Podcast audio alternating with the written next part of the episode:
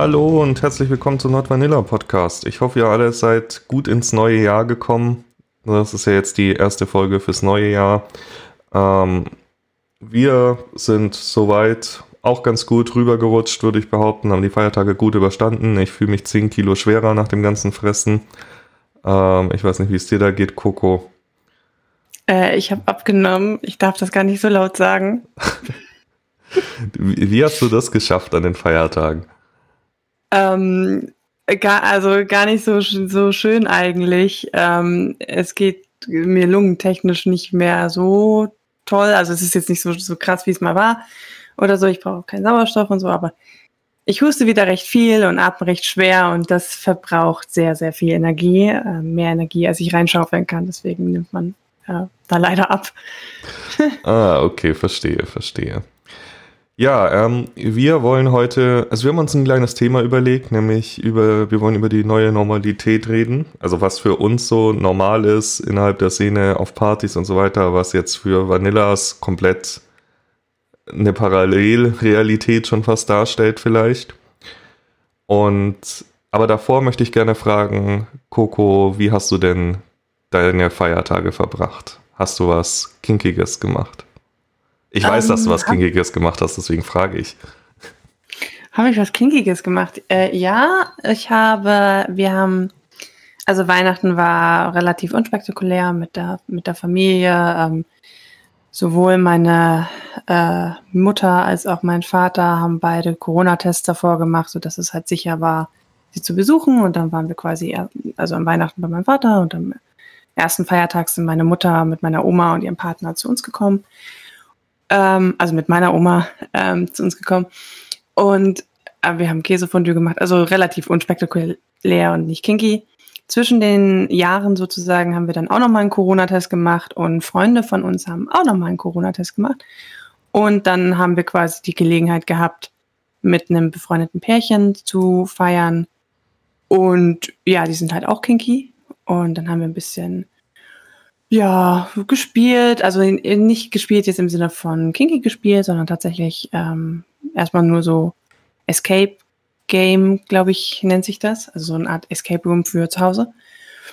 Und haben dann aber noch Bondage gemacht, dann gab es ein bisschen Feuerwerk, also wir hatten nichts, wir hatten Wunderkerzen, aber irgendein Nachbar im Dorf hat, ist komplett eskaliert anscheinend und hat sich gedacht, jetzt erst recht, und hat dann mega die Show abgezogen, was, was, was ziemlich krass war ähm, zum Angucken. Und ja, danach sind wir wieder rein, total durchgefroren, haben nochmal ein bisschen Bondage gemacht und ein bisschen, ja, Schmerzbondage und so weiter. Und ähm, dann äh, haben wir gedacht, jetzt ist, sind irgendwie auch der letzte Nachbar mal ins Bett gegangen. Und dann sind wir nackig im Garten rumgesprungen und haben mit Wunderkerzen irgendwie versucht, schöne Fotos zu machen. Was arschkalt war, aber es hat sich gelohnt. ja, die, ich habe die Fotos gesehen. Sind sehr hübsch geworden auf jeden Fall. ja, bei mir war es sehr, sehr vanilla. Wir haben mit Family gefeiert an Weihnachten. Äh, haben da. Hattest du schon mal frittierte Kässpätzler? Äh, äh, das sagst du, du sagst jetzt, äh, aber das ist richtig geil. Die werden. Nee, das sind Kässpätzler, die werden gemacht und dann werden die Kässpätzler in so Würfel geschnitten, die nochmal paniert und dann frittiert. What? Okay. Ja, das, das war so das Perverseste, was wir an Weihnachten hatten. Ähm, das ist wirklich pervers. Die Dinger sind äh, aber super lecker, aber du kannst genau einen von diesen Würfeln essen und dann fühlst du dich super voll, weil es einfach so mächtig ist mit dem Käse und dem Fett. Ähm, ja, äh, genau, Weihnachten haben wir bei meiner Family gefeiert und an Silvester waren wir tatsächlich alleine, also meine Partnerin und ich. Und wir haben dann einen Sekt getrunken und ein bisschen das Feuerwerk geguckt, was, was tatsächlich stattgefunden hat. War mehr als wir dachten. Also man müsste ja, eigentlich mit. auch überrascht. Ja, man müsste eigentlich mit weniger rechnen, wenn es keinen wirklichen Verkauf gab. Was da jetzt genau wann verboten war und wann nicht, habe ich, um ehrlich zu sein, schon gar keinen Überblick mehr gehabt, weil dann hieß es ja mal wieder, das grundsätzliche Verbot ist gekippt und manchmal darf man es doch, manchmal darf man es nicht. Keine Ahnung. Wir haben kein hm. Feuerwerk gemacht, wir haben es nur angeguckt. Und ja, war ganz schön. Ja, was habe ich sonst gemacht in, zwischen den äh, Feiertagen? Irgendwie, ich war mit viel Organisatorischem noch beschäftigt. Dementsprechend hatte ich auch nicht so viel Zeit, irgendwas zu machen.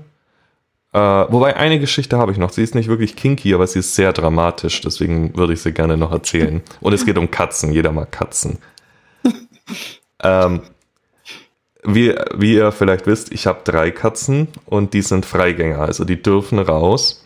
Und das war zum Zeitpunkt der Aufnahme tatsächlich erst gestern, dass es rum war. Eine ist rausgegangen und normalerweise ist es so, wenn wir die abends rufen zum Abendessen, kommen alle drei und wollen ihr Abendessen, weil sie Hunger haben. Ja, dann eine von denen kam nicht, meine schwarze, Amaya. Da habe ich mir noch nichts gedacht, weil es kam schon öfters mal vor, dass sie über Nacht weg war. Da die Idiotin, die rennt ja immer in jede Garage rein und lässt sich dann gern mal einsperren für eine Nacht. Ja, aber als er am, am nächsten Tag immer noch nicht da war in der Früh, weil normalerweise ist es dann so, wenn die Leute morgens in ihr Auto steigen, lassen, kommt die Katze wieder raus, aber da war sie immer noch nicht da. Da dachte ich mir schon, oh, okay, schwierig, äh, irgendwas muss da sein, dass die noch nicht aufgetaucht ist. Dann bin ich echt rausgegangen und unser Wohnviertel hier ist relativ klein und abgeschlossen, weil das liegt innerhalb einer alten Stadtmauer und hier fahren kaum Autos, aber ich bin trotzdem sicherheitshalber mal alles abgelaufen, habe gehört, ob ich sie irgendwo höre. Nix. Dann kommt, äh, irgendwann war mein Opa da, weil er noch Fahrräder vorbeigebracht hat, die wir noch in der alten Wohnung hatten vom Umzug. Und wir stehen hier, also direkt gegenüber unserem Wohnhaus ist so ein altes, wirklich uraltes Haus. Äh, das hat auch keine Fenster mehr, die Türen sind vernagelt, die Fenster sind verrammelt. Ähm, es sieht sehr runtergekommen aus. Und wir stehen davor und reden so und plötzlich hört man es miauen. Ich denke mir so, okay, da habe ich sie nochmal gerufen, hat wieder miaut. Dann war die Katze, als es miauen kam aus diesem alten Haus. So, aber jetzt erstes Problem. Wie kommst du in dieses alte Haus rein? Alles verrammelt. Ja, an einer Seite fehlt zum Glück eine Tür. Problem nur, die ist im zweiten Stock, wo die fehlt. Ähm, ja. Die Frage ist, wie ist die Katze da reingekommen? Ja, da wächst daneben ein Baum. Ich kann es mir schon gut vorstellen. Da äh, so, klettert man okay. lustig den Baum hoch und dann hüpft man rüber. So, dann, ja, was haben wir gemacht? Erstmal, da wohnt ja niemand, also du weißt doch nicht, wem es gehört, du kannst nicht reingelassen werden. Äh, also haben wir eine Leiter besorgt, sind durch diese Tür in den zweiten Stock ins Haus geklettert, haben wieder nach ihr gerufen, die hat geschrien wie am Spieß, weil das ist dann, da war sie ja schon fast 24 Stunden äh, alleine ja, in diesem Haus, das hatte insgesamt vier Stockwerke. Das war wirklich so ein richtig hohes Haus mit so einem alten Stadel drüber noch, wo man früher Heu gelagert hat. Problem, nur das unterste, also nur das Erdgeschoss und das erste Geschoss hatte noch einen Boden. Darüber waren nur noch Querbalken und keine Böden mehr. Und wir rufen und rufen und irgendwann sehen wir sie und die Katze, wo sitzt sie? Natürlich ganz oben, im obersten Giebel vom Haus. Das sind ungefähr, keine Ahnung, bestimmt 10, 15 Meter überm Boden. Und du hast, da hat zwar schon noch eine Treppe hochgeführt, die erste Treppe war auch noch ganz in Ordnung, aber dann ging's los, kein Boden mehr. Du musst über einzelne Balken balancieren. Unter dir gähnt halt wirklich der Abgrund. Die nächste Treppe hing nur noch halb an dem Balken, war schon halb weggemodert, musst aber ja noch höher, weil du sonst nicht an die Katze rankommst. Die Katze schreit wirklich wie am Spieß. Und dann, und dann haben wir sie versucht, runterzuholen das Problem ist, die war so verängstigt, dass die sich nicht hat packen lassen. Sie ist eh so die Kandidatin, die ungern hochgenommen wird. Ja, dann scheiße, dann stehst du da. Die andere Katze, äh, die zu dem Zeitpunkt noch nicht da drin gefangen war, ist natürlich eine Idiotin. Katzen sind Idioten. Wer eine Katze hat, weiß das. Und die ist mit über die Leiter ins Haus reingestiegen und fand es dann natürlich auch super lustig, auf diesen Balken rumzuklettern. Ja, rate mal, wer zehn Minuten später auch auf einem Balken saß und miaut hat, weil er nicht mehr runterkam. Die zweite Katze. Oh mein Gott. So, jetzt hatten wir zwei Katzen, die auf Balken in einem vermodeten Haus hocken und nicht mehr runter können, weil die Idioten ja natürlich nur ans Hochklettern und oho lustig denken, aber nicht mehr daran, wie sie runterkommen. Zum Glück saß sie relativ in der Nähe, wo man hingekommen ist noch. Sie konnte man dann runterholen. Wohlgemerkt äh, ist, äh, also mein Opa hat sie dann packen können. Äh, der ist aber, während er sie gepackt hat, mit einem Fuß in einem Balken eingebrochen gleich mal. Oh Gott. Ja. Mein Gott. Sehr dramatisch. Dann haben wir sie erstmal rausgebuxiert und wieder in die Wohnung gebracht und dann die andere. Problem ist, es ist immer dunkler und dunkler und dunkler geworden und irgendwann haben wir gesagt, okay, es geht jetzt nicht mehr, es ist zu gefährlich. Die Hälfte dieser Balken sieht aus, als würde sie zusammenbrechen, wenn man auf sie steht. Wir können jetzt im Dunkeln hier nicht weitermachen. Dann mussten wir tatsächlich rausgehen und die Katze noch eine Nacht in diesem äh, Haus lassen. Wir hatten ihr ein Brett hingelehnt und gehofft, dass sie über das Brett einfach runterläuft. Aber äh, weil dann hatte sie ja einen Weg nach unten, aber die war so verängstigt, das hat sie nicht kapiert. Und dann, ähm, ja, sind wir echt, also mir ist echt das Herz geblutet, weil ich in der Nacht dann immer noch mal nach ihr gerufen habe, in der Hoffnung, vielleicht kommt sie doch runter. Und dann höre ich sie halt aus diesem alten Gebäude da drüben raus, das, dieses herzzerreißende Miauen. Und oh du kannst aber nichts machen, weil es zu gefährlich da reinzugehen nachts. Haben wir gewartet bis zum nächsten Tag, bis es wieder hell wurde, sind dann hoch und dann echt über zwei Leitern in einer Aktion, die darfst du, zum Glück hat das niemand gesehen, weil wir haben diese Leiter auf einem Balken balanciert, um sehr an die Stelle zu kommen, wo sie hockt, haben dann sie gepackt, erstmal zwei Stockwerke mit ihr im Arm runtergeklettert, bis wir sie in eine Einkaufstasche stecken konnten, die wir dann zugehalten haben, damit sie nicht wieder rausspringt vor lauter Panik. Und so haben wir sie dann äh, aus diesem alten Haus rausgeschleppt. Und oh, ich sag's dir, die, das, diese Aktion hat mich zehn Jahre meines Lebens gekostet. Also wenn dieser Podcast früher endet, dann liegt's dran, weil ich jetzt gestorben bin, weil die Katzen mich umbringen wollen mit einem Herzinfarkt. Das war so meine dramatische Feiertagsgeschichte. Der Katze geht's zum Glück gut. Sie hat dann gleich gefressen und wollte schmusen, als sie wieder in der Wohnung war, hat sich auch relativ schnell beruhigt.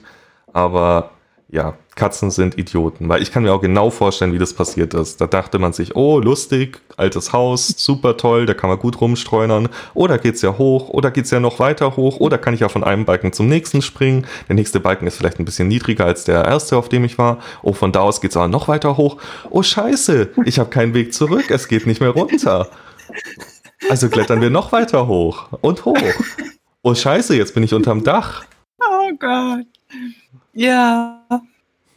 Also wir sollten den, den, ähm, wir sollten den Podcast umbenennen in Katzengeschichten. Ja. Oder so einen Zweitkanal aufmachen. Ja. Ja, ich höre jetzt auch auf mit Katzengeschichten. Wir können jetzt wieder über kinkige Sachen reden, aber das ist so, das ist das Spannendste, was bei mir passiert ist zwischen den Feiertagen. Aber ja, es ist, es ist tatsächlich sehr dramatisch. Also, ich glaube, jeder, der Katzen hat und die Freigänger sind, hatte schon mal die, die Situation, dass sie irgendwo drauf saßen und sie nicht mehr runterkam. Ach Gott, wir hatten da auch schon Nacht- und Nebelaktionen durch. Ähm, aber egal. Kinky. Ja. Ähm, worüber wollten wir reden? Über the new normal. Also das, was für uns alltäglich ist oder normal geworden ist, wo wir uns überhaupt nichts mehr denken, einfach dank äh, jahrelanger Szene-Erfahrung und einfach, äh, blöd gesagt, bisschen Abgebrühtheit in dem Bereich, ähm, was vielleicht für Neulinge oder auch für Vanillas total, ähm, ja, total mindblowing ist oder so. Was? Das macht ihr? Und wir so, ähm, ja, aber das ist normal. ja, dann Marc, was fällt dir auf, auf äh, Anhieb dazu ein? Äh, achso, ich hätte jetzt erstmal, weil das dein Themenvorschlag war, von dir gern gehört, was dir da einfällt. Aber ich kann auch anfangen, wenn du möchtest. Ähm, ne, okay, dann fange ich an. Also was, was ich zum, also das ist jetzt auch was zwischen, zwischen Marc und mir, be beziehungsweise eigentlich so Marcs Ding. Marc ist ja gerne nackt Ja. in den eigenen vier Wänden. Und ähm, je nachdem, also er zieht sich schon an, wenn ein Besuch kommt und so, und das macht er auch ab und zu, wenn ich komme. Aber ähm, halt auch nicht immer. Und mir ist, mir fällt es überhaupt nicht mehr auf, ob er jetzt angezogen ist oder nicht, weil mir das so egal ist. und ihm auch nicht. Also er, er ist dann irgendwann, irgendwann war ich mal bei euch und dann saß du so auf dem Sofa und so, ach, gucke, soll ich mir was anziehen? Ich so, äh, äh keine Ahnung, ich bin seit zwei Stunden hier. Ich hätte mich, glaube ich, beschwert, wenn mich das zu sehr irritieren würde. Ja, ja, das ist so, das, ähm, da fällt es mir dann gar nicht auf. Dann, äh, du, du bist da und das ist so normal für mich und du bist dann keine Person, die in meinem Kopf äh, Probleme hat mit Nacktheit und dementsprechend macht mein Kopf daraus auch gar kein Problem, sondern dann ist halt so, ah ja, Coco ist da, okay. Andersrum ja genauso. Also wenn, wenn ich bei, bei jemand kinky bin und keine Ahnung, mich, mich umziehe oder weiß ich nicht, irgendwie was, was, was anderes anprobiere oder sowas, dann ziehe ich mich halt einfach aus. Also das, das, da, da ist kein Zögern so, darf ich das jetzt, soll ich das jetzt, äh, kann ich das jetzt hier, was darf ich jetzt zeigen, bla bla bla. Das ist einfach so normal, dass ich dann einfach mich ausziehe. Ich empfinde da auch überhaupt kein, also es hat weniger was mit Exhibitionismus zu tun, sondern einfach mit, es ist mir schier einfach egal. Also. Ja. Und das meinst du kommt von der Szene? Also, äh, ja, doch, eigentlich schon, weil wenn ich überlege, auf Partys oder so, sieht man immer relativ viel bei Leuten bei freizügigen Outfits und auch auf so kinky Veranstaltungen allgemein. Äh. Also es ist, glaube ich, nicht nur Szene. Also ich hatte davor auch nie Probleme mit Nacktheit und so. Ich war da schon immer eher so, ach ja, komm, ich, ich bin da auch nicht so, dass ich dann jetzt irgendwie, wenn ich weiß ich nicht, am See baden bin, dass ich mich dann irgendwie so in drei Handtuchlagen einwickel, wenn ich mal einmal irgendwie schnell mein Bikini wechsle.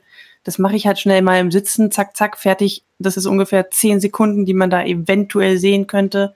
Wenn mich da jemand in dem Moment anstarrt, dann sieht er was, aber wer tut das? Also ähm, ich, ich hatte da noch nie so richtig das Problem mit. Allerdings so diese komplette Unbesorgtheit, so dieses komplette, es ist wirklich egal.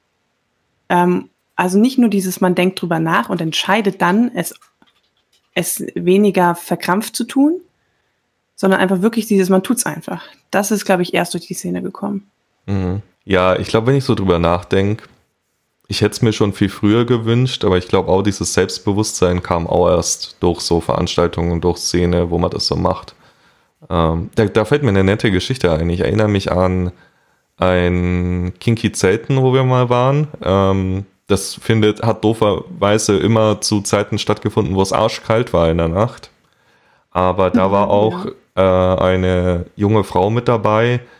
Sie, sie war, glaube ich, ich habe mit ihr kurz geredet, sie war, glaube ich, tatsächlich exhibitionistisch, also nicht nur so kein Bock auf Kleidung, sondern ihr hat das auch was gegeben. Sie hat sich aber überhaupt nicht getraut erstmal. Sie war so, hm. mh, ja, wie man halt äh, in Vanilla ist. Normalerweise Nacktheit zeigt man nicht. Ähm, zusätzlich finde ich es immer lustig, wenn äh, Leute so nach außen hin überhaupt nicht nach irgendwie kinky aussehen, sondern total unschuldig oder so, weil sie war so eine so klein, zierlich, auch total unschuldige Person irgendwie. Und dann hat sie die ganze Zeit, du hast schon gesehen, sie kämpft so mit sich, so sie überlegt so rum, soll sie jetzt? Eigentlich würde sie sich schon gern ausziehen, soll sie nicht? Und ich denke mir nur so, also ich saß wirklich in dicker Jacke da und dachte mir nur so, ah, es ist mir viel zu kalt, um mich auszuziehen, weil es war dann schon relativ spät, Sonne war weg, in der Sonne ging es immer noch, aber wenn die Sonne weg war, wurde es schon verdammt kühl, die Zelte waren nachts überfroren. Ja, und irgendwann hat sie sich dann äh, Mut gefasst, hat sich, ich glaube, Unterhose hatte sie noch an, aber ansonsten hat sie sich komplett ausgezogen und war super glücklich plötzlich, weil sie nackt war jeder andere hat sich zu Tode gefroren und die springt da wirklich nur in der Unterwäsche bekleidet über diesen Campingplatz äh, und freut sich ihres Lebens. Ich meine, äh, super schön für sie, aber ich hatte echt Angst, dass sie sich eine Unterkühlung holt.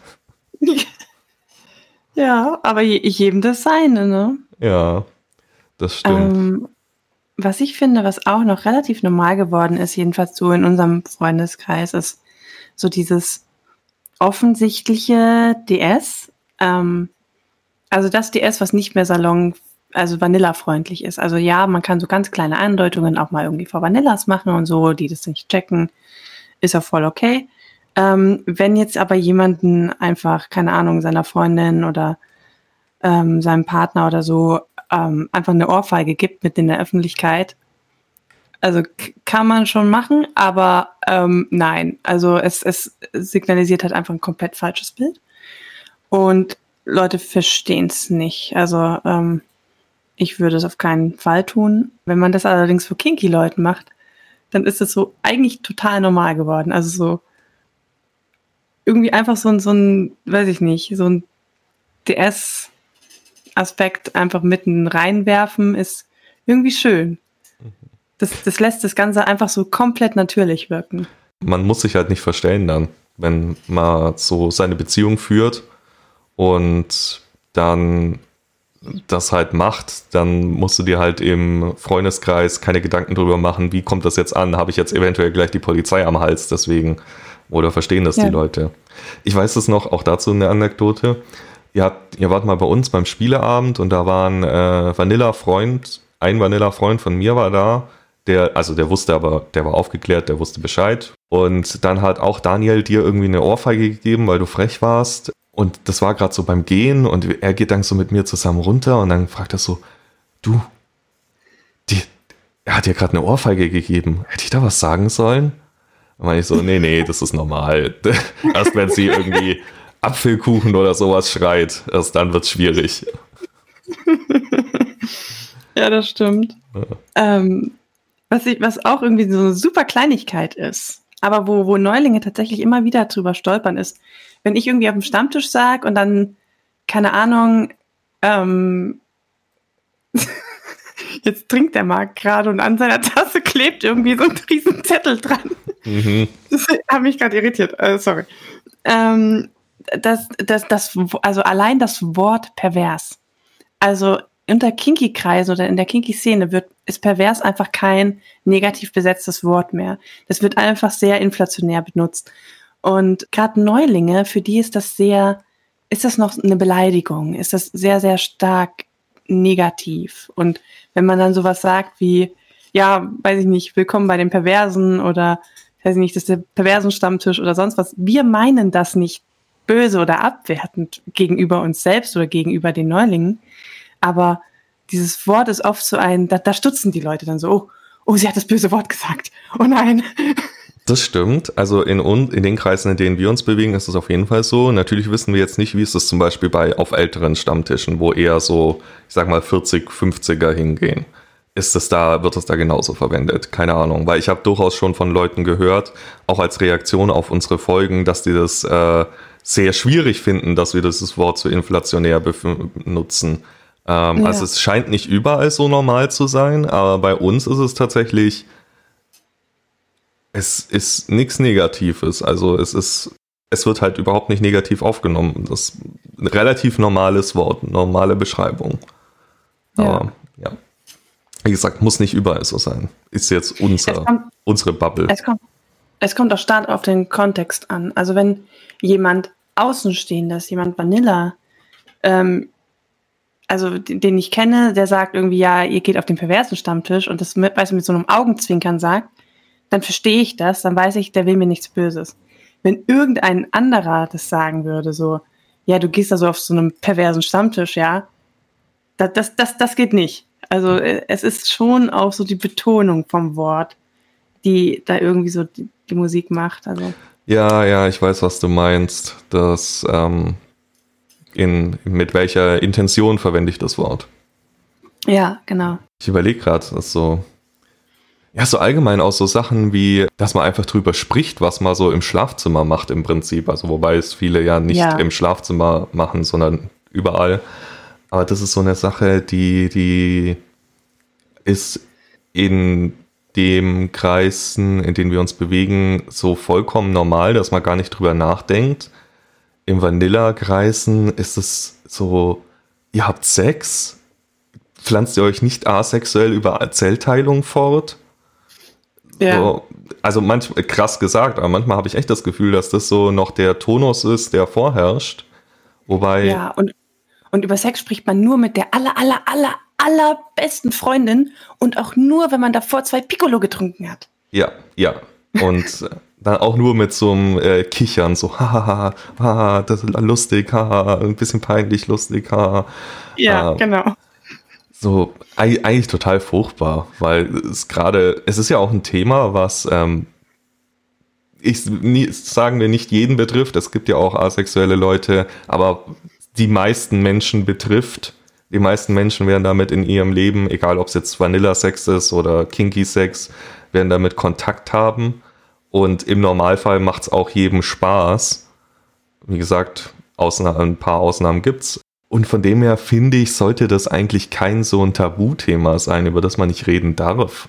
Weil das, äh, wenn wir jetzt noch krasser zurückgehen und mal zum Thema Aufklärung, dieses nicht über Sex reden zieht sich ja bis dahin durch. Ja. Wenn ihr ein Kind habt, das und euch aber nie traut, das Kind vernünftig aufzuklären über Sex, über Verhütungen, über Krankheiten, die übertragen werden können, weil ihr euch selbst unwohl dabei fühlt, solche Sachen auszusprechen, wie, wie wollt ihr dem Kind das dann vermitteln, dass es das, wenn es zwangsläufig darauf stößt, sicher damit umgehen kann? Ja. Und ich finde. Ja, diese, diese radikale Offenheit ist, glaube ich, auch so ein bisschen unser, unsere größte Stärke von der Szene. Ich meine, versteht mich nicht falsch, ein, ein, Kind, du musst ein Kind von, nicht von Anfang an damit in Kontakt bringen, sondern dann, wenn es halt soweit ist, wenn dieses Gespräch ansteht, ja. dann musst du aber auch offen mit dem Kind darüber reden können, weil wenn es in die Pubertät kommt, entwickelt es nun mal seine Sexualität und dann ist es wichtig, dass es von den Eltern, vielleicht auch von Freunden mitbekommt, dass das nichts Schlimmes ist, dass es normal ist, dass man was man machen kann, um das Ganze sicher zu gestalten. Und ich finde auch da, das äh, Schulsystem sollte da viel mehr machen, weil wenn ich zurückdenke an meinen Sexualkundeunterricht, ja. da hat man irgendwie gelernt anatomisch, es gibt den Penis, es gibt die Vagina und wenn die Sperme, männliche Spermazelle in die weibliche Eizelle eindringt, findet Zellteilung statt das ist alles schön und gut und gut zu wissen und sollte man auch wissen, aber das über Kondome haben wir nichts gelernt. Über Verhütung, Echt? ja, über die Pille kein Wort. Über sexuell übertragbare Krankheiten. Lass mich lügen, aber ich glaube auch überhaupt nichts. Sondern nur. Also ich glaube, wir hatten auch so Kondom, hatten wir, aber halt, also was mir aufgefallen ist, erst im Nachhinein, wir hatten alles sehr, sehr heteronormativ. Hm. Also wir hatten Penis kommt in Vagina. Fertig. Ja, es gibt Leute, die blasen. Das war alles. Aber so, dass es Homosexualität, also dass es das gibt, schon. Aber das irgendwie näher behandelt oder dass es einfach andere Sexualitäten gibt, andere, andere Gender, andere, gut, das war damals, glaube ich, noch gar nicht so aktuell, dass es da, ähm, diese ganze Gender-Debatte ist ja relativ jung ähm, meine Schulzeit, in der ich Sexualkunde hatte, ist jetzt, glaube ich, auch zehn Jahre her, länger als zehn Jahre her.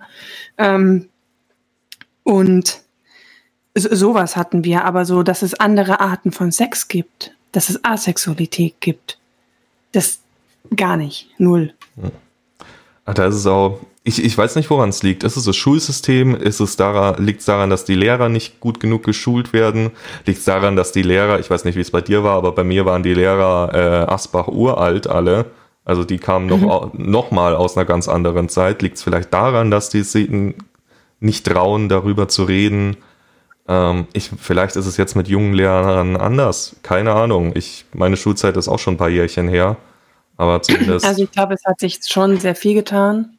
Aber ja, also ich meine, also ich finde, die, die Schule kann unterstützend wirken bei Sexualkunde, bei sexueller Aufklärung ähm, und vielleicht mehr so den, die technischen Infos zum Beispiel zu Krankheiten ähm, liefern oder so. Aber die Basis und das, das, die grundsätzliche Einstellung zu dem Thema muss halt zu Hause stattfinden. Weil wenn du halt als super offener, aufgeklärter Lehrer eine Klasse vor dir hast, wo alle so sind, oh mein Gott, meine Mama hat gesagt, ich darf das Wort Penis nicht sagen, äh, dann bringt das halt auch nichts. Dann geht das, dann, dann blocken die Kinder so krass ab, dass sie nichts daraus mitnehmen.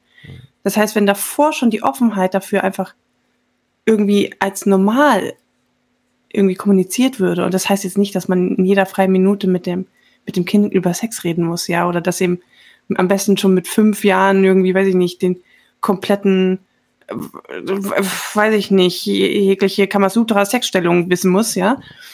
Ähm, aber halt einfach, dass, dass man kommuniziert, dieses Thema ist kein Tabuthema und es ist nicht mega peinlich, das Wort Sex oder Penis oder Vagina oder Kondom zu benutzen. Ja. Und dann macht es Schulbildung auch viel, viel einfacher. Ja definitiv. Und auch, also wir, wir, schweifen gerade ein bisschen ab, aber eine Sache noch, die, ja. die ist mir tatsächlich ja. wichtig, weil das höre ich immer wieder. Das hat tatsächlich, finde ich, meine Mutter ganz gut gemacht bei mir. Die meinte nämlich immer, Marc, wenn du Sex hast, verlass dich nicht darauf, dass die Frau verhütet. Du bist selber dafür verantwortlich, dass du verhütest und ein Kondom verwendest. Weil ich habe immer noch das ja. Gefühl, dass heutzutage eigentlich nur von der Frau erwartet wird, dass sie die Pille nimmt und ja. der Mann Kondom ultra schlimm und am besten mhm. überhaupt nicht. Und ja, die Frau nimmt ja die Pille, davon muss ich ja ausgehen. Und erstens mal, die Pille ist auch nicht 100% sicher. Zweitens mal schützt die nicht vor Krankheiten. Drittens mal, wenn sie schwanger ist, ist sie schwanger, dann kannst du dich nicht mehr rausreden mit, ja, aber sie hätte ja verhüten müssen. Nein, du musst genauso verhüten. Du musst genauso ein Kondom verwenden. Du bist selber dafür verantwortlich. Und ein Kondom passt nicht, ist so ziemlich die dümmste Ausrede überhaupt. Ich kann mir ein normal großes Kondom nehmen und komplett über den Arm ziehen oder über den Fuß. Dein Penis ist nicht dicker als mein Arm, glaub mir. Na, vor allem, ähm, also es gibt tatsächlich ja auch für sämtliche ähm, sämtliche Größen gibt es ja die passenden Kondome. Ja. Aber nur weil man halt das Kondom nicht in Müller Drogerie kriegt, keine Ahnung was, heißt es halt nicht, dass man irgendwie nie ein Kondom benutzen kann. Also es gibt halt auch große Größen, kleine Größen, was auch immer, lange, dünne, dicke, was auch immer. Äh, es gibt für wirklich jede Größe gibt es das passende Kondom. Also es, es gibt absolut überhaupt keine Ausrede. Ja. Ja. Naja, aber ja, das, das ist auf jeden Fall wichtig. Fällt dir sonst noch was ein, Marc, was so, was so normal ist für uns? Mm. Wahrscheinlich fällt uns das jetzt gerade nicht ein, weil es so normal ist für uns. Ja, wahrscheinlich. Das ist tatsächlich schwierig. Ich, ich überlege gerade, äh, was so in meiner Anfangszeit, was mich so geschockt hat. Ja, ich glaube auch so Sachen wie äh, Halsband tragen oder sowas. Ich glaube mittlerweile, also für mich wäre es immer noch merkwürdig, wenn ich mit Halsband so im zivilen Leben rumlaufe, einfach weil ich auch sonst keinerlei Schmuck trage und das merkwürdig finde, auch selbst wenn ich normalen Schmuck trage. Aber gerade am Anfang, ich hätte da echt Panik gehabt, dass irgendjemand das Halsband sieht und darauf schließt, dass ich irgendwie kinky bin. Wobei ich mittlerweile den Gedanken relativ albern finde, weil normale Menschen denken sich dann halt, okay, der trägt halt ein Halsband, der ist halt irgendwie, keine Ahnung, in der trotzigen Phase oder so. Der in Richtung Punk oder Goth geht der. Aber ein normaler. Vanilla-Mensch denkt nicht zuerst an BDSM. Und jeder, der es erkennt als BDSM-Ding, hat selber damit zu tun. Also das stimmt. ist es eigentlich die Angst davor völlig unbegründet. Vielleicht nicht völlig, aber relativ unbegründet. Aber das war so eine Sache, da hatte ich echt Panik schon fast davor am Anfang. Was mittlerweile, mittlerweile relativ normal ist. Ich überlege gerade, was mich so am Anfang irritiert hat. Und ich glaube, es war zum einen, dass man hat, also ich hatte den Eindruck, wenn immer ich mit Leuten geredet habe, über irgendwie Spielen oder irgendwie, weiß nicht, über andere Personen oder so, dann hatte ich immer das Gefühl, der ganze Stammtisch hat schon mit, also sozusagen jeder mit jedem hatte schon mal was oder gespielt oder Sex oder was auch immer. Und das, das hat mich total irritiert, weil ich mir dachte, so, sind das jetzt doch irgendwie alles Swinger? Ist das so normal? Ich bin dafür irgendwie noch nicht so bereit, keine Ahnung. Und mittlerweile ist das bei mir auch so.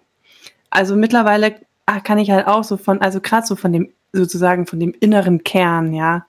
Da kennt man immer jemanden, der schon mit dem anderen gespielt hat oder hat das selbst schon mal gemacht oder auf irgendeiner Party was mit denen gemacht oder der war schon mal irgendwie im Spiel involviert.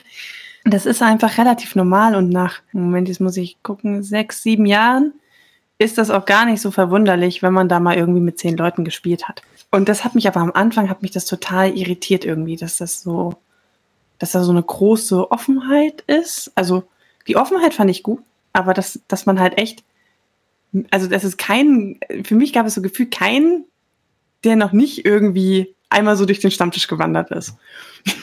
Und das, das klingt total dumm, ja, aber. Aber da, da sprichst du wirklich was Wahres an. Also auch hier wieder, es ist in unserer Bubble so, es muss nicht überall so sein. Ich habe schon von anderen gehört, da ist das nicht so, aber gefühlt in unserer Bubble bist du eher das Unicorn, wenn du äh, monogam bist. Ich glaube, mir ja. fällt jetzt spontan auch keiner ein, der nicht schon mal, also mit festem Partner, der nicht schon mal auch außerhalb des eigenen Partners irgendwas BDSMiges gemacht hat. Ja. Und, Und sei es auch nur irgendwen anders zum Beispiel auf einer Party jemand anderen ins Spiel integrieren. Also schon noch, dass die beiden zusammen spielen, aber dass jemand Drittes zum Beispiel einfach dazukommt und keine Ahnung, auch mal irgendwie, manchmal, manchmal entsteht das auch einfach so ganz, so, so im, im, im Spaß, so, hä, bisschen drauf patschen, komm, wir schlagen mal einen Takt, keine Ahnung, von der Musik.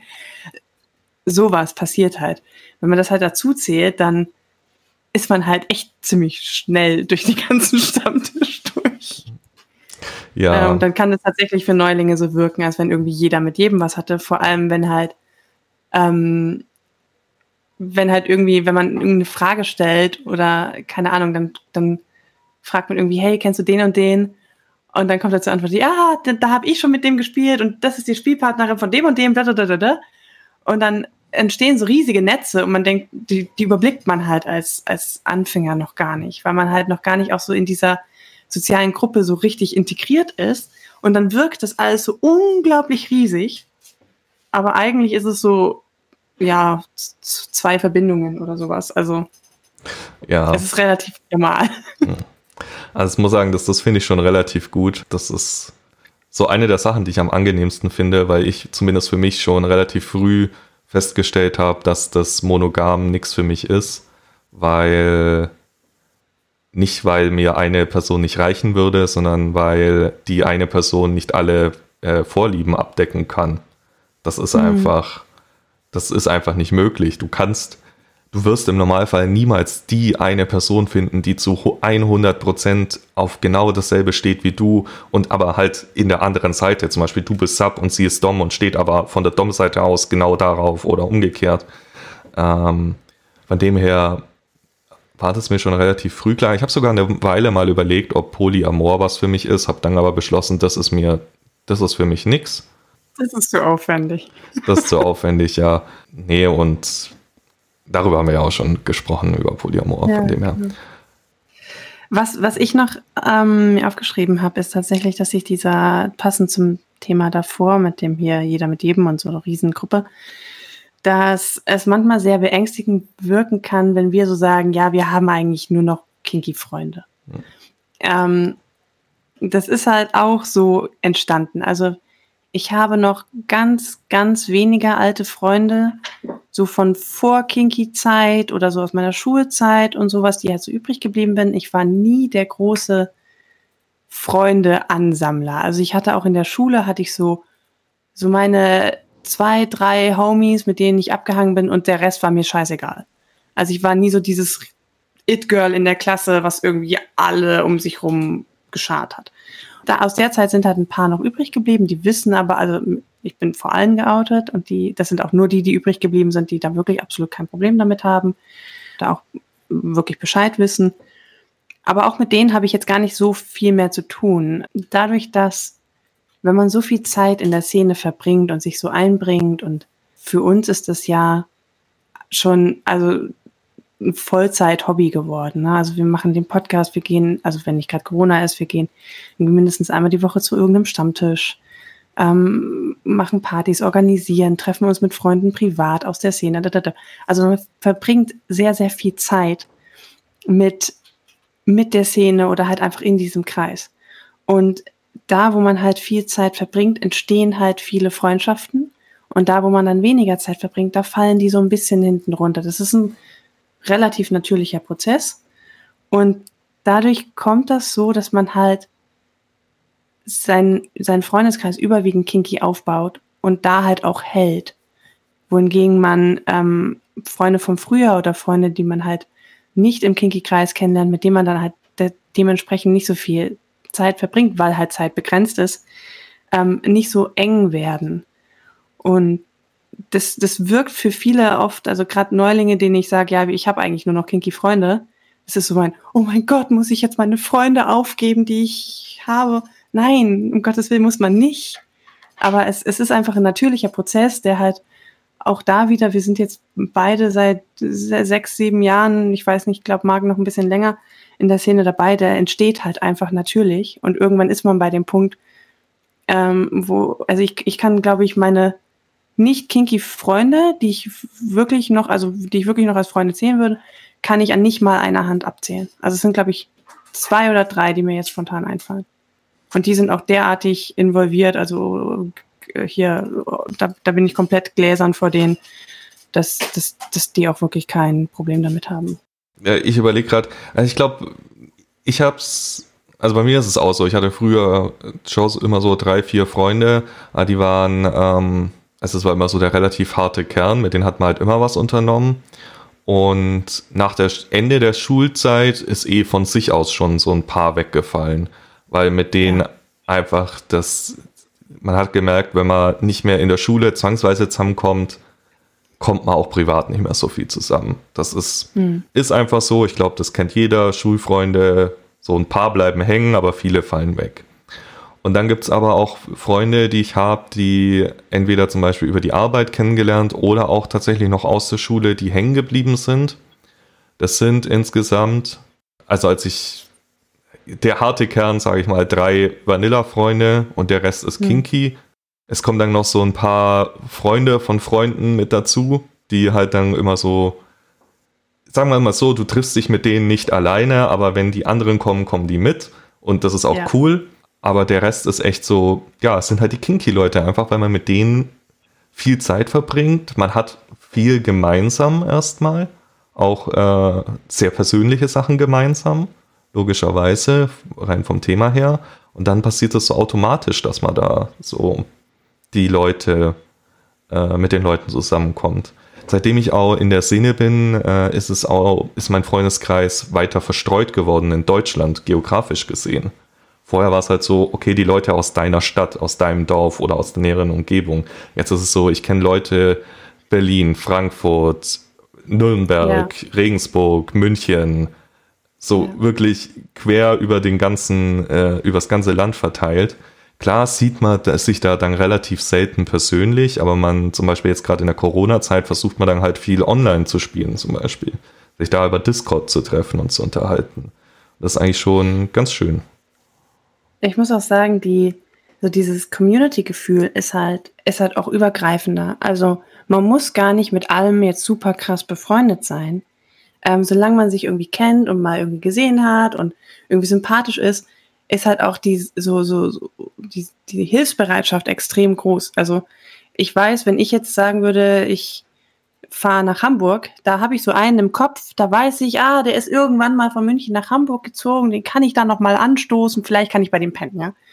Und ich weiß mit ziemlicher Sicherheit, entweder der wird es möglich machen, dass ich bei ihm penne, oder der wird mir sagen, hier, ich habe da einen Kumpel, der hat da eine Couch, schlaf da, ja. Und ich weiß, ich könnte zu dem gehen, obwohl ich diese Person überhaupt nicht kenne. Einfach aufgrund so dieser, ja, dieser, dieser Gemeinschaft irgendwie, die dann halt ähm, da besteht oder wir hatten auch schon Leute da, die, die waren am Stammtisch und dann sagte er, ja, ich, ich muss jetzt gehen und es war irgendwie erst neun oder so. Und dann meinte ich, ja, wieso? Es ist doch gerade so schön. Ja, weil mein Zug fährt. Und das ist der letzte Zug. Und dann habe ich gesagt, ach komm, äh, du kannst bei uns pennen. Nimm morgen den Zug. Das, das ist jetzt, das ist so schade, wenn du jetzt gehst. Das ist gerade so nett. Und dann hat er halt echt bei uns übernachtet und ich habe den halt gerade an dem Abend kennengelernt. Und das ist halt für mich überhaupt kein Thema, den dann zu uns einzuladen, weil ich mir denke so, hey, das, das, wir sind ein Team. Komm.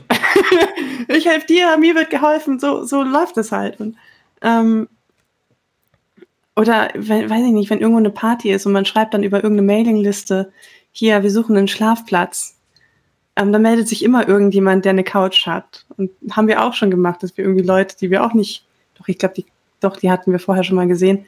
Also ich zumindest, habe ich dann einfach gesagt, hey, ja klar könnt ihr zu uns kommen. Also das, so entstehen halt auch irgendwie neue Beziehungen und neue ähm, Connections und gerade wenn man halt so eine, so eine deutschlandweite Szene hat oder auch eigentlich ist die Szene ja quasi weltweit, dann hast du halt auch überall irgendwie Verbindungen. Also du hast halt auch, wenn ich, wenn man in irgendeine deutsche Stadt fährt, dann kann man mit ziemlicher Sicherheit sagen, da ist ein Stammtisch das heißt, wenn man am, im richtigen Wochenende quasi da ist, hat man gleich eine Abendbeschäftigung. Man hat ein Thema, über das man reden kann, über das man sich sicher fühlt. Hat gleich irgendwie neue Kontakte. Es ist super easy. Also, und dadurch, dass halt diese radikale Offenheit schon also so präsent ist in, in der Szene, ist da halt auch gar nicht so dieses Verklemmtheit, so dieses, okay, ich muss mir jetzt erstmal Mut antrinken, dass ich da hingehe. Dann müssen wir so ein bisschen ewig lang Smalltalk machen und dann kommen wir vielleicht mal so auf das Thema Sex und dann kommen wir zu dem Bereich Fetisch. Nein, es ist einfach schon von vornherein offen. Man kann einfach loslegen, darüber zu reden. Man muss auch nicht drüber reden. Das ist jedem selbst überlassen. Aber es, es ist halt irgendwie, es, es, es ist so eine Leichtigkeit, die da ja. halt irgendwie mit drin steckt. Und du, ähm, du ja. hast halt, du hast halt auch, wenn du auf den Stammtisch gehst, du kennst die Person überhaupt nicht, aber du weißt halt von vornherein, eine Gemeinsamkeit hast du auf jeden Fall und das ist der King. Ja. Und das irgendein ist, King. Irgendein King, irgendein King. Ist völlig egal, aber das ist erstmal, das gibt schon mal so eine Vertrauensbasis von vornherein. Und ja. äh, deswegen fällt es einem so leicht, würde ich sagen. Und ich, mir fällt es auch total auf, wenn es, wenn, gerade wenn es um nicht kinky Themen geht, die auch so ein bisschen tabuisiert werden, wie offen da die Szene ist. Also wie oft ich schon auf einem Stammtisch saß mit einem komplett äh, neuen Menschen, den ich noch nie davor gesehen habe. Und der, da ist es halt einfach total offen und man sagt halt so, ja, ähm, keine Ahnung, kommst du morgen zum Festetreffen? Nein, da habe ich einen Termin beim Psychologen, weil ich habe Depressionen. So. Das würde dir niemand anderes in den ersten zehn Minuten sagen. Also ein Vanilla würde dir nicht in den ersten zehn Minuten des Kennenlernens sagen, so, hey, übrigens, ich äh, bin in psychologischer Behandlung. Das ist halt bei uns komplett normal, weil dieses Level an Intimität so hoch ist, dass, dass, dass quasi alle anderen Themen, die intimer sind, die es sonst noch so gibt, eigentlich unter dieser Latte liegen. Also es gibt eigentlich kein Tabuthema bei uns. Ja, ja, das stimmt. Ich muss, ich muss auch sagen, wenn wir gerade schon von der Szene reden, es hat tatsächlich mir als Jugendlicher auch viel geholfen, weil gerade so als Jugendlicher, du bist in der Pubertät, alles ist schwierig, du suchst ja so ein bisschen deinen Platz im Leben, so wo gehörst du hin? Manche gehen dann in den Fußballverein, werden voll die Fußball-Nerds, sage ich jetzt mal. Andere, äh, ja, ich habe gerade Sportler als Nerds bezeichnet, haha. ähm, andere werden, keine Ahnung, da gab's die Emo-Kids, die dann alle, die waren halt Emo. Ich habe keine Ahnung, was Emo eigentlich ist, außer dass die bunte Haare hatten. Ich dachte, Emos haben schwarze Haare. Ach, egal, keine Ahnung. Ja, die haben auch ich glaub, bunte. Das ist so eine Abspaltung von, von Gothic? So? Ja, oder keine Ahnung, wurden sie Goth oder keine Ahnung, du, du suchst halt so deinen Platz, wo du dazugehörst, so deine Leute, mit denen du dich identifizieren kannst. Und gerade mir, ich bin ja, ich habe mich ja intensiver mit dem Thema zum ersten Mal mit 16 beschäftigt und ich glaube mit 17 war es, dass ich auf dem ersten Stammtisch war von der SMJG damals. Und das hat mir schon viel geholfen, weil das war dann so mein Platz im Leben, sag ich mhm. mal. Da habe ich dann relativ schnell gemerkt, okay, da fühle ich mich wohl, da fühle ich mich zugehörig. Und ich denke schon, dass es ein wichtiger Punkt ist in der Entwicklung, in der Pubertät, im Erwachsenwerden, dass du da so, ja, deinen Platz findest. Von dem her ja. finde ich das gerade, dass wir in Deutschland dieses Angebot haben mit der SMJG, die sich auch an Leute unter 18 Jahren richtet, sehr gut, weil eben du nicht mit Strich 18 erst irgendwie deine kinky Neigungen entdeckst im Normalfall, sondern vorher. Und sonst ja, ruderst, sonst, sonst ruderst du halt so völlig im Nichts herum erstmal, bis du 18 bist und irgendwo hin kannst. Ich stelle mir das so witzig vor, so, so am 18. Geburtstag, so, oh, ich habe ein Geschlechtsorgan. Ja. Oh das, fällt, das fällt dann so raus, so, weißt du, wie so eine so Socke, die man umstülpt, so blub. ja, oh mein Gott. Naja, nee, ähm, von dem her äh, mal großes Lob daran nochmal. Das hat mir wirklich gut geholfen. Und von dem her bin ich, glaube ich, tatsächlich auch schon länger unterwegs als du in der Szene, weil ich bin jetzt 26, das heißt, ich bin mindestens schon seit zehn Jahren beschäftige ich mich intensiv damit. Ja, genau, ich bin seit 19 in der Szene, also seit, äh, ja, ich bin auch 26, also seit sieben Jahren. Ja. ja, ich sag ja, du bist länger dabei. Finde ich immer lustig. In meinem Kopf bist du irgendwie die, die länger dabei ist. Ich weiß ja, also nicht, die ersten kommt. Erfahrungen habe ich ja mit 16 gemacht. Ja. Also, aber das war halt noch außerhalb der Szene sozusagen. Naja, aber jetzt haben wir so viel geredet. Wir sind eigentlich schon wieder drüber über unsere Zeit, Coco. Ja, deine Katzengeschichte ist schuld. Ja, meine Katzengeschichte auf jeden Fall. Egal. Aber jeder mag Muschis. Eben. Und neues Jahr, neues Glück, neue Folgen. Ähm, vielen Dank, dass ihr uns immer noch hört und so fleißig hört. Ihr habt ja bestimmt unseren Post gesehen, die 100.000 haben wir geknackt, insgesamt in Downloads und wie oft wir angehört wurden, was eine super große Zahl ist für uns auf jeden Fall und wir haben uns mhm. da super drüber gefreut und sie wächst stetig weiter. Wir freuen uns und gucken mal, wohin die Reise geht. Ich kann verraten, ich habe schon angefangen, diesen Blind Date Bogen zu schreiben, wo wir mal kurz drüber gequatscht haben. Es steht noch nicht viel drauf, aber ich arbeite daran und hoffe, dass wir das dann bald machen können. Ja. Dann hoffe ich, dass wir endlich mal jetzt im neuen Jahr noch jemanden finden, der über uns eine ausländische, also der eine ausländische Szene kennt und mit uns drüber reden möchte, weil ich möchte immer noch unglaublich gern diese Folge endlich machen. Und allgemein, wir, wir, wir haben ein paar, schon ein paar Themen in Vorbereitung, die wieder sehr spannend werden. Also ihr könnt euch drauf freuen. Ja. Ja. Hast du noch was zu sagen? Nee, das, das war's für mich. Okay. Ähm, was, ist, was ist unser Schlusswort? Unser Schlusswort ist, das, was in der Szene komisch wirkt am Anfang, ist eigentlich normal. Yay? Äh, klingt gut. Und pervers ist kein böses Wort? Klingt gut. Naja, kommt drauf an, kommt drauf an, wie du es verwendest. Also wenn wir es verwenden, ist es kein böses Wort. Wenn ja. wir es für uns selbst verwenden. Ja. Außer jemand macht frittierte Käsespätzle. Das ist pervers und das ist nicht gut gemeint. Das liegt nur daran, weil du es noch nie probiert hast. Das mag sein. Aber irgendwie Fett mit Fett in Fett ist nicht so meins. Vergiss nicht die Stärke. Oh, die Stärke, okay. Okay. Ja. Äh, ja, wir sollten das hier beenden. Wir ja. schweifen ab. Okay, ähm, danke fürs Zuhören. Ja. Schreibt Tschüss. uns gerne. Schreibt uns gerne auf Social Media, über die E-Mail-Adresse, über alles. Liken, kommentieren, folgen, weiterempfehlen, alles nochmal anhören. Dann bis zum Und nächsten über Mal. Käsespätzle. Schrei schreibt uns mal, ob ihr das auch kennt. Das, das, das ist das, wir machen das seit zwei Jahren und mittlerweile ist das voll das Weihnachtsessen bei uns geworden. Naja, bis Kein dahin. Wunder, wenn du zunimmst. Ciao. Ciao.